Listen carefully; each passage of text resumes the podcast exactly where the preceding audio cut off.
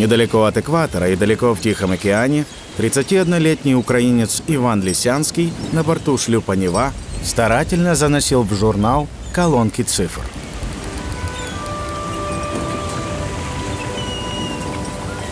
Была весна 1804 года, и капитан уточнил астрономические и навигационные наблюдения, сделанные 28 лет тому назад великим мореплавателем Джеймсом Куком. Поправки Лисянского были приняты к сведению как частными компаниями, так и адмиралтействами всех морских держав.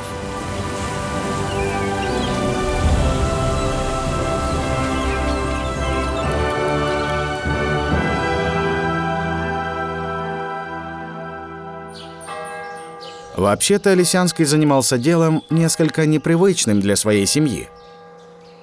Он происходил из казацкой старшины и духовенства города Нежин на Черниговщине и вполне бы мог стать приходским батюшкой. Но отец-священник отправил десятилетнего Ивана в морской кадетский корпус в Кронштадте.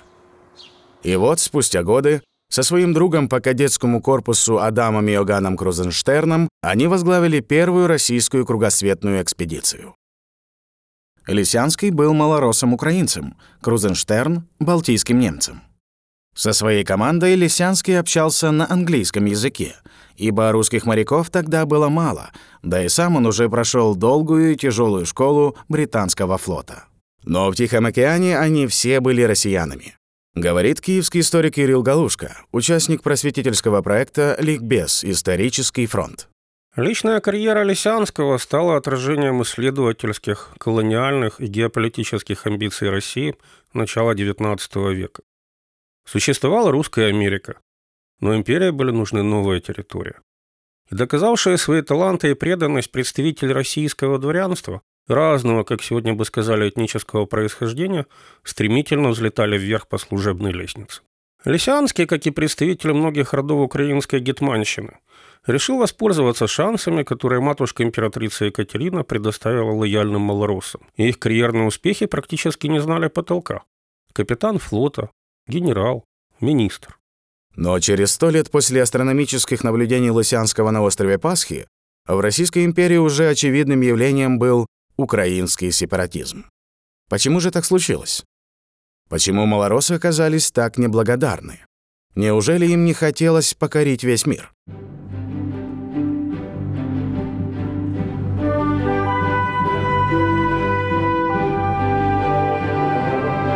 Я Роман Молодий.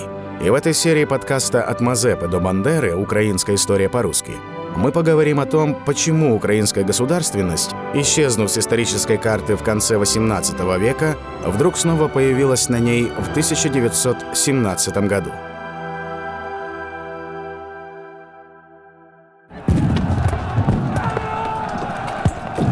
После кровавой попытки восстановить свободу и независимость Киева, предпринятой гетманом Иваном Мазепой, на той территории, которая сегодня на карте подписана как Украина, практически ничего не происходило.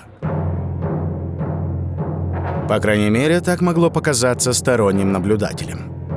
Наверное, поэтому Украина 20 века для многих оказалась полной неожиданностью. Сегодня в типичных представлениях украинцев их родина считается в XIX веке колонией Российской империи. Нас угнетали, не было свободы. Само наше существование отрицалось как отдельного народа. Однако есть в этом сюжете очень много полутонов. И эти полутона могут оказаться неудобным, как современным россиянам, так и современным украинцам. Я попробую максимально деликатно объяснить логику этих противоречий.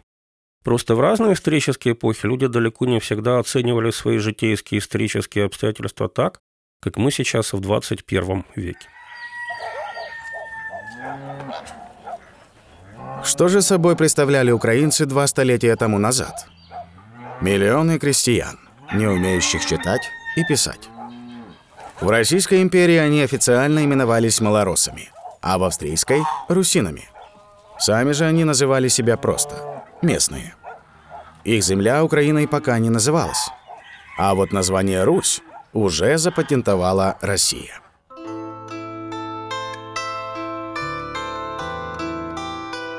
Кто озвучивал название Украина? Пока лишь потомки казацкой старшины, которые во времена Екатерины II подтвердили свои дворянские права. Это были образованные люди, блюдущие исторические традиции своего народа.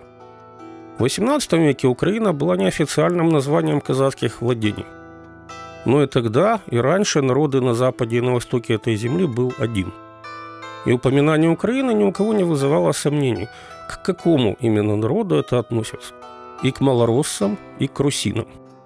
На рубеже 18-19 веков не существовало представления о нациях в нашем современном понимании, как народах, говорящих на своих языках и создавших отдельное государство, или, по крайней мере, имеющих право на отдельное государство. Европа, а это был центр тогдашнего цивилизованного мира, состояла из многонациональных империй – австрийской, российской, османской, или же множество мини-держав, в будущем объединившихся в какую-нибудь Италию или Германию. Мир существовал без наций, а европейское дворянство не имело национальности. Черноморскую Одессу мог развивать французский герцог Ришелье, а шотландец Джон Пол Джонс отдавать приказы флотилии казацкого флота на Днепре а потом закладывать основы военно-морского флота североамериканских Соединенных Штатов. Российским монархам служили и немецкие бароны, и грузинские князья. Империя платила им золотом, землями, льготами, преференциями и крепостными, но взамен отнимала свободу действий и политические права. Вопрос состоял в том, всех ли устраивали такие условия?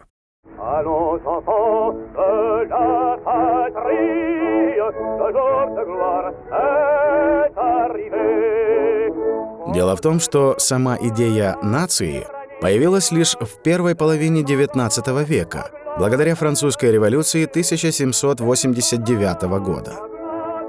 Идея пронеслась по Европе, заражая сердца и умы. Революция обратилась к правам простолюдинов, обычного народа, который требовал политических прав. Здесь Нацией являлись все граждане государства, а территориальные границы в основном совпадали с распространением французского языка или его диалектов. Это была новая Франция, впрочем, в границах Франции предыдущей. Но французский опыт вписывался не во все реалии тогдашней Европы. Большая часть государств Центральной и Восточной Европы состояла из многих народов, объединенных лишь скипетрами монархов и феодальной верностью своих дворянских элит – то есть одно дело, когда мы тут все французы, пускай разные, а другое дело, когда в австрийской монархии живет 10 народов, которые требуют прав. Это уже раскол державы и сепаратизм. Поэтому идеальный принцип «все граждане должны иметь права» тут дополнился. Мы хотим иметь свои права в государстве своего народа. И если демократия во Франции не отрицала Францию, то вот демократия в австрийской или российской монархии отрицали целостность и Австрии, и России. Это уже были бы демократии Венгрии, Чехии, Словакии, Польши, Хорватии или Украины. А это уже не внутренняя политическая реформа, это развал страны. Поэтому смотрели на эти тенденции и тренды в России отнюдь не так, как во Франции. Это была реальная статья и антигосударственная деятельность.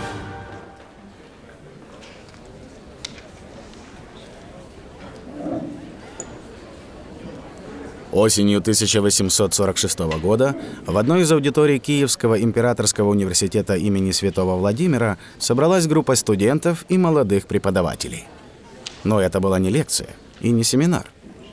Здесь заседало тайное политическое общество, братство имени святых Кирилла и Мефодия, несогласное с государственным устроем Российской империи и подавлением исконных украинских вольностей. Манифест организации читал молодой историк Николай Костомаров – «И обезумел народ московский, и впал в идолопоклонничество, ибо царя своего нарек Богом. И все, что царь скажет, то считал добрым. Так что царь Иван душил и топил по десяткам тысяч народа, а летописцы, описывая это, звали его Христолюбивым». Это была первая украинская политическая организация новой эпохи. И в ней было всего-навсего 13 человек но они были частью всеевропейского движения, которое закончится чередой социальных и национальных революций в 1848 году. От Италии до Норвегии, от Испании до Западной Украины росло влияние новых политических идей. Демократия, либерализм, национализм, радикализм и социализм. Стали модными новые понятия – конституция, свобода прессы, выборы. И голос Украины не умолкнул. Встанет Украина из своей могилы и опять вас зовет к братьям-славянам, и услышит воззвание Ия, и встанет славянщина. И не останется ни царя, ни царевича, ни князя, ни графа, ни герцога, ни сиятельства, ни превосходительства, ни пана, ни боярина, ни крестьянина, ни холопа, ни в Великой России, ни в Польше, ни в Украине, ни в Чехии, ни у харутан, ни у сербов, ни у болгар. Хотя это тайное общество и было крошечным, но конспирация там соблюдалась не совсем дотошно. Среди пламенных борцов за свободу от имперского гнета волею случая оказался один студент по фамилии Петров. Он был очень бедным и очень нуждался в деньгах. Может быть, из-за денег он и донес об обществе в полицию. Сразу закрутилась репрессивная машина. О кружке вольнодумства донесли царю. После недолгого следствия зачинщики были отправлены в тюрьму и ссылку в разные провинциальные города европейской части империи. Суровее других был наказан поэт и художник Тарас Шевченко. Его отправили в солдаты на 10 лет, в казахские степи. Просто потому, что императору не нравились высказывания поэта об императрице. Но остальные участники общества отделались короткими сроками 1-3 года. Казалось бы, почему в условиях жесткого режима Николая I участники тайного кружка получили, прямо скажем, мягкий приговор? Ведь могла бы быть и Сибирь, и каторга, говорит Кирилл Галушка. Появление сепаратистской и антигосударственной организации в среде образованных малороссов оказалось полной неожиданностью для царской администрации. До толя малороссов считали исключительно лояльными к Российской империи. Они считались одним из трех племен российского народа, наряду с великороссами и белорусами. Были православными. По сути, они считались русскими людьми. Современным изменникам Мазепы минуло 130 лет. Поэтому власти придержащие сочли появление этого студенческого братства скорее случайной мутацией романтических республиканских идей, проникших из Европы, а отнюдь не опасные тенденции, угрожающие единству монархии. Впрочем, прессе об этом вопиющем и неестественном факте упоминать было запрещено. Впоследствии бывшие участники общества, отбыв свои наказания, внешне вернулись в состояние лояльных подданных, ничем не грешащих против государства они продолжили свои карьеры. Тот же упомянутый Костомаров в результате стал профессором русской истории в имперской столице, популярным лектором и автором. Однако, как только наступила оттепель времен реформ Александра II, эти украинофилы, в основном уже осевшие в Санкт-Петербурге, возвращаются к старому. Правда, не в форме политических действий, а в простительном варианте культурно-просветительской работы издает журнал «Основы» и, в частности, занимается разработкой норм украинского языка. Под санкции это не попадало, но лишь до поры до времени.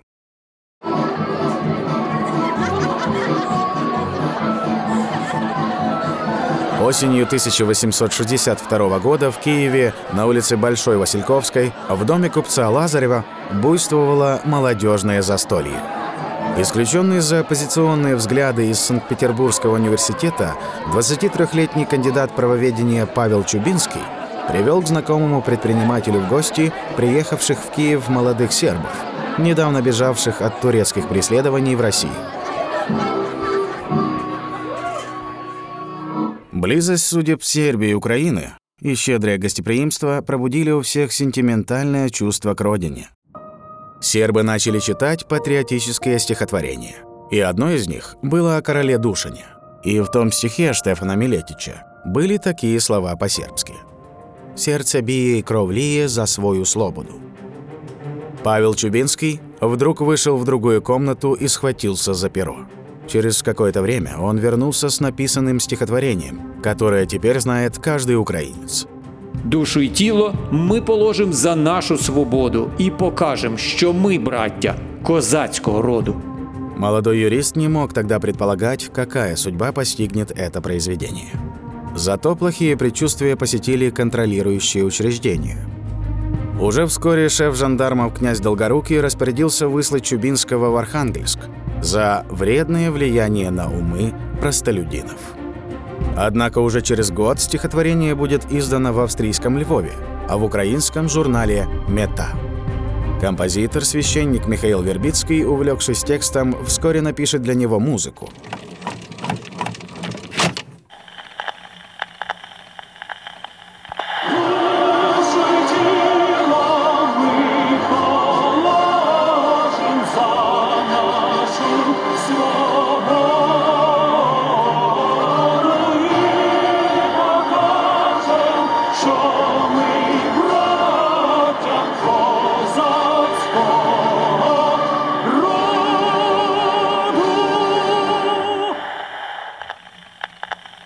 18 июля 1863 года министр внутренних дел Российской империи Петр Валуев издаст специальный циркуляр, который был направлен на устранение новой угрозы.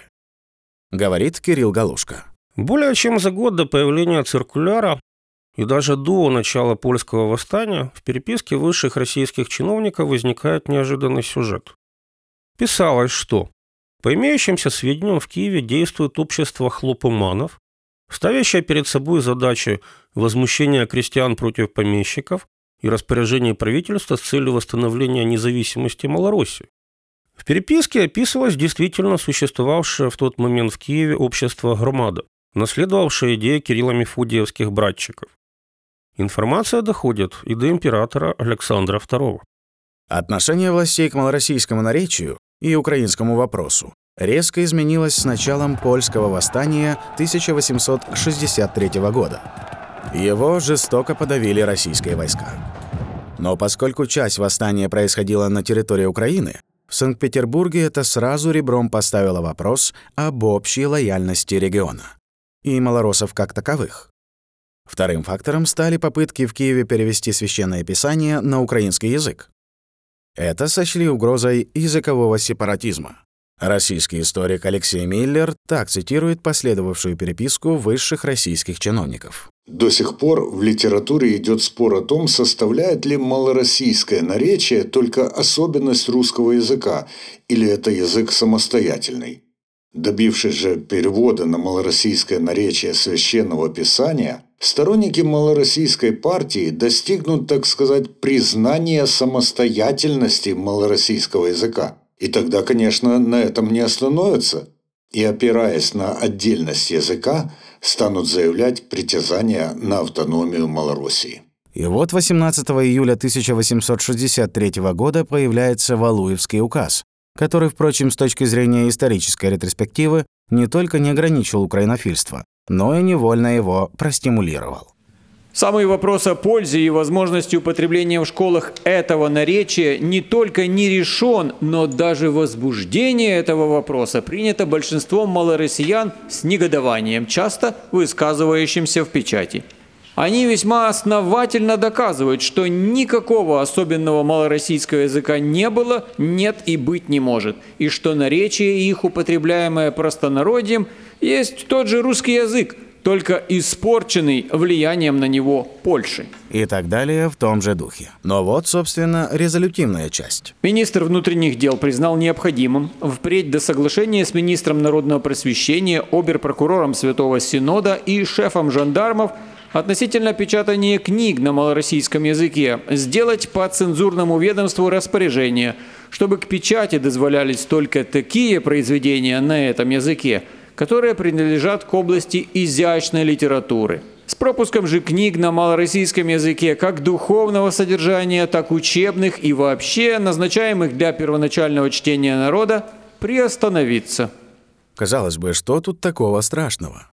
Разрешено же ведь, например, печатать произведения изящной литературы. Однако возникает логический вопрос. Если на каком-то языке существует изящная литература, то как же ж, чтобы его не было, нет и быть не может? Но устранение украинского языка из прикладной сферы делало его функциональным только для литературы, не позволяя применяться в разных иных областях жизни. Этот языковой запрет и стал основой российской политики ассимиляции украинцев на ближайшие 40 лет. Казалось бы, что административные ресурсы огромной империи и потуги узкого круга украинской интеллигенции несоизмеримы. Но украинцы так и не растворились в русском мире. Почему? Как пишут российские историки, ассимилировать украинцев не получилось в силу самих особенностей империи. Главным инструментом ассимиляции во всех странах была система образования. А вот в этом смысле вся Россия, независимо от регионов, безнадежно отставала.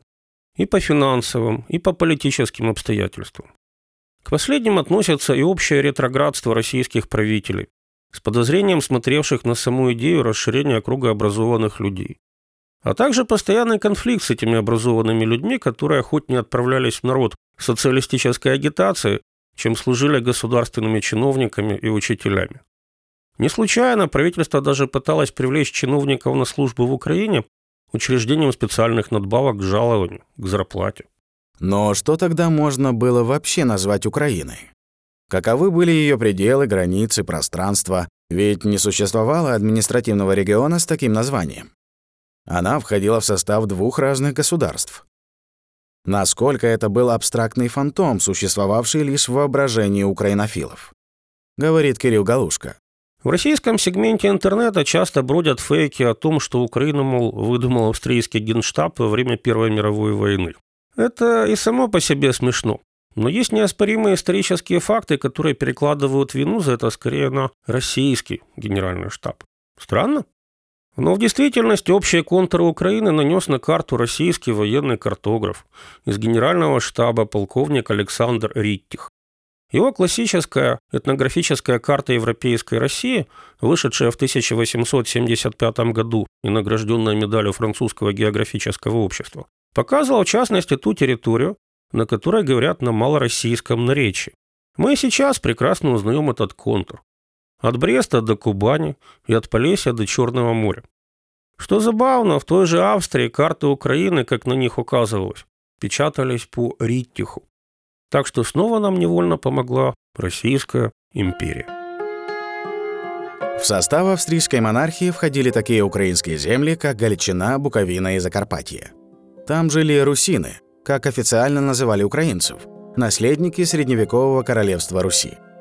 Это были бедные отсталые края, в которых преимущественно господствовала польская шляхта. Русинское сообщество состояло в основном из крестьян и полунищих греко-католических священников.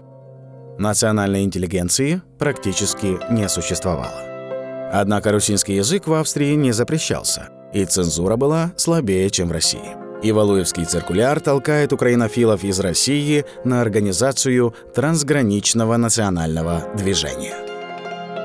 Украинские тексты начинают печататься во Львове а обеспеченные помещики Черниговщины и Полтавщины, потомки казацкой старшины, начинают спонсировать украинское возрождение Львова. Культурное, просветительское, а потом и политическое. Постепенно возникает общее движение малоросов и русинов в поисках своей украинскости, национального единства через границы империй. Говорит Кирилл Галушка. Долго ли не замечали российские власти эту подозрительную тенденцию? Какое-то время действительно упускали из виду. Но в 1875 году помощник попечителя Киевского учебного округа Михаил Юзефович донес шефу жандармов о том, что киевские украинофилы желают вольной Украины в форме республики с Гетманом во главе. Дело доходит до императора, который в немецком городе Бад-Эмс принимает соответствующее решение. По Министерству внутренних дел не допускать ввоза в пределы империи без особого на то разрешения Главного управления по делам печати каких бы то ни было книг, издаваемых за границей на малорусском наречии. Воспретить в империи печатание на том же наречии каких бы то ни было оригинальных произведений или переводов, за исключением исторических памятников, но с тем, чтобы и эти последние, если принадлежат к устной народной словесности, каковы песни, сказки, пословицы, издаваемы были без отступления от общерусской орфографии. В школах запрещалось преподавание на украинском языке, а на украинские земли присылались преподаватели из России. Но эти административные решения не принесли ожидаемых результатов. Многомиллионное безграмотное украинское крестьянство продолжала себе и далее говорить на украинском языке. А к началу XX века украинофилы начинают создавать нелегальные политические партии. Сама империя все более двигалась к политическому кризису и революции. И как она не могла справиться со все более растущим социальным недовольством, точно так же она не могла даже с использованием властных ресурсов и пропаганды русского шовинизма остановить национальное движение.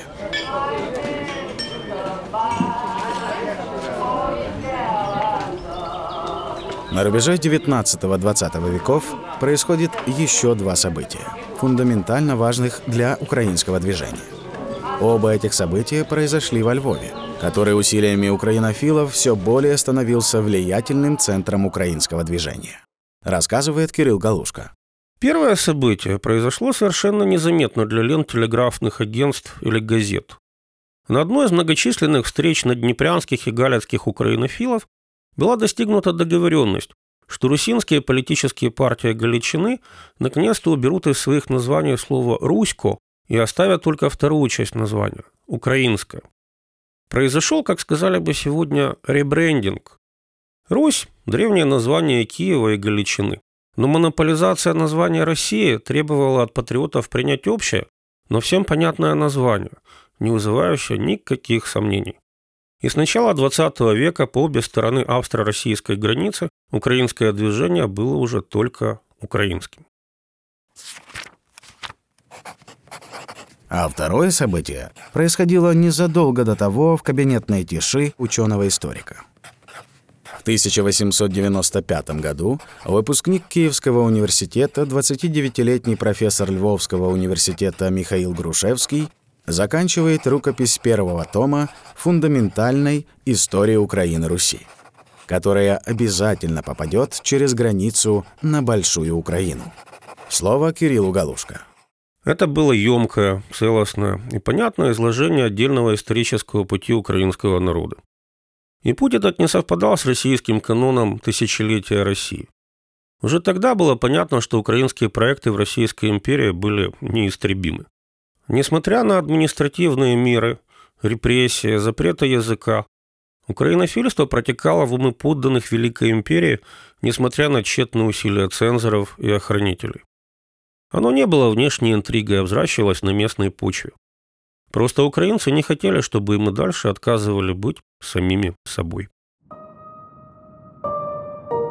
Главный парадокс истории Украины под властью Российской империи состоит в том, что за сто с лишним лет на территории Украины не происходило ничего масштабного и заметного окружающим в смысле украинского вопроса. С политической карты Европы Украина исчезла. Не было сепаратистских восстаний, как в Польше. Не было завоевательных войн, как на Кавказе и в Центральной Азии. В огромной Российской империи от Вислы до Тихого океана среди православных все было тихо. Но внешние незаметные усилия украинской интеллигенции приведут к тому, что в 1917 году многомиллионные массы украинского крестьянства поддержат украинскую революцию и демократическим большинством проголосуют за украинские партии. Михаил Грушевский возглавит Украинскую Народную Республику, которая разорвет связь с Россией и впервые за многие столетия провозгласит независимость.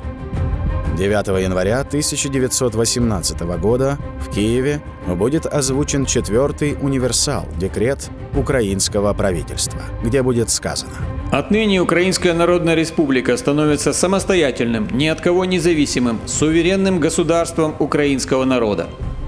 Со всеми соседними государствами, такими как Россия, Польша, Австрия, Румыния, Турция и другими – мы хотим жить в согласии и приязни, но ни одна из них не может вмешиваться в жизнь самостоятельной Украинской Республики. Власть в ней будет принадлежать только народу Украины. Это была четвертая серия подкаста «От Мазепы до Бандеры. Украинская история по-русски». И я, актер Роман Молодей.